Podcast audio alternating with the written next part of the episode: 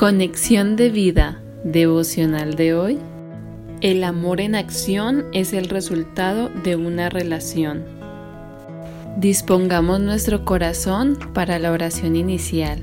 Amado Señor, ayúdame a buscar una relación personal de amor contigo que me conduzca al Padre.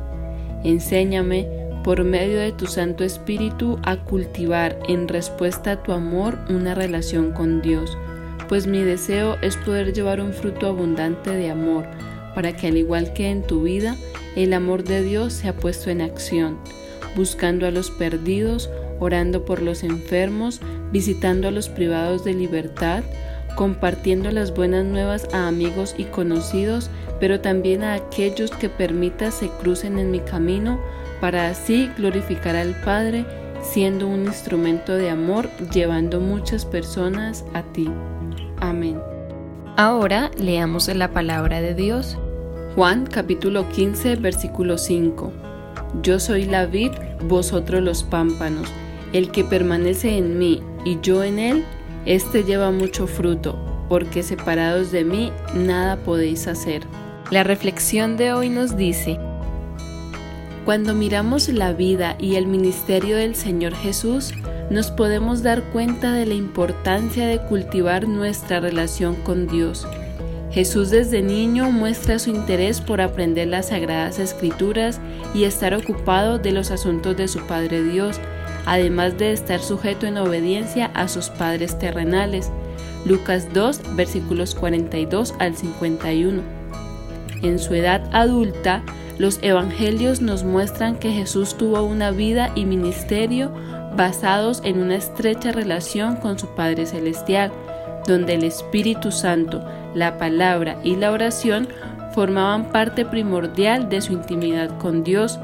Lucas capítulo 3 versículos 21 al 22, capítulo 4 versículos 14 al 19, capítulo 22 versículos del 39 al 41.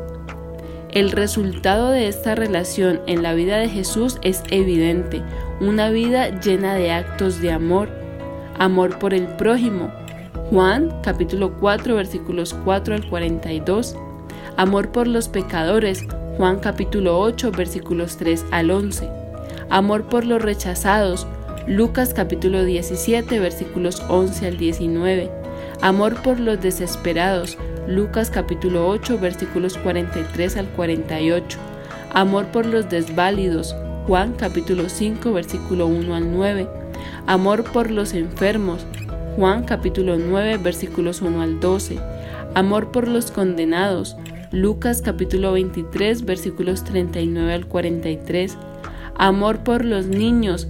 Mateo capítulo 19 versículo 14. Amor por sus familiares y amigos. Juan capítulo 19 versículos 25 al 27 y en general amor por una humanidad perdida. Romanos capítulo 5 versículo 8 pero sobre todo amor por Dios. Mateo capítulo 26 versículo 42. Siguiendo el ejemplo de Jesús, nosotros también deberíamos cultivar y buscar una relación con Dios por medio del Espíritu Santo apoyándonos en las escrituras y la oración, pues como dice Jesús en su palabra, separados de mí nada podéis hacer. Si queremos llevar mucho fruto, debemos de permanecer en Cristo, lo cual implica tener una relación de amor con Él, y así podremos también tener una relación de amor con el Padre. Si somos intencionales en cultivar esta relación en respuesta al amor de Dios, entonces estemos seguros que ese fruto que se nos menciona en Juan 15:5 se producirá en abundancia, pues al igual que Jesús podremos tener vidas que lleven el amor a la acción. Visítanos en www.conexiondevida.org Descarga nuestras aplicaciones móviles y síguenos en nuestras redes sociales